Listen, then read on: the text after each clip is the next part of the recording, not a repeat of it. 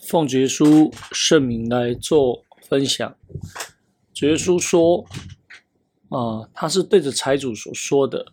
你若愿意做完全人，可去变卖你所有的，分给穷人，就必有财宝在天上。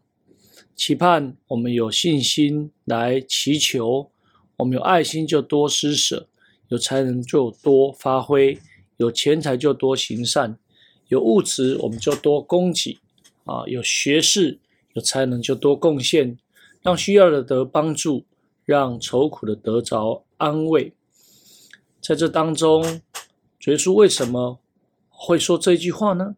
事实上，是有一位少年的财主来询问主耶稣有永生之道。那这个少年财主事实上遵守诫命，而主耶稣来告诉他，除了遵守诫命之外，若要做完全人，可去变卖所有的啊，分给穷人。这记载在马太福音十九章的十六节到二十二节里面。因此，一个敬神守诫命的基督徒，若已经尽了人的本分，但是主耶稣更进一步的是期待我们要遵守他的新命令，也就是彼此相爱，做神所喜悦的完全人，要。变卖所有的分给穷人，就是彼此相爱的一个实际表现。那主耶稣对少年财主所说的“去变卖所有分给穷人”，这是主耶稣对他当时的一个要求。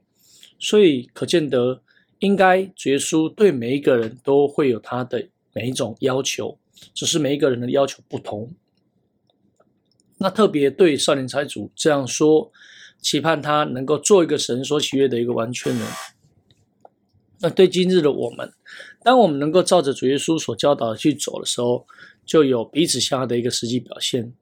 所以，当日常的生活当中，倘若能够按我们所有的帮补缺乏的人，即使将一杯凉水给一个啊小孩子当中一个喝，也就是变卖所有给穷人的一个最重要的一个精华了。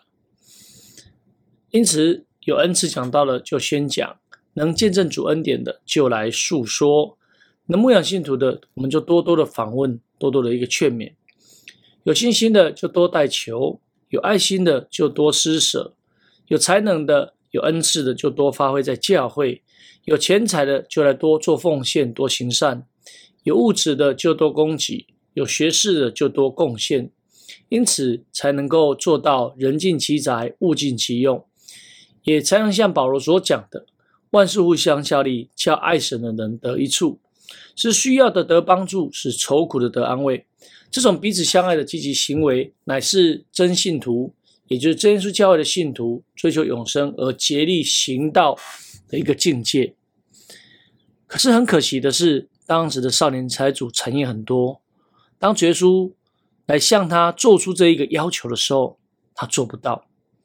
期盼我们按着绝书所提醒我们所要求我们的，相信借着应许的圣灵，他会来感动你，要来做什么。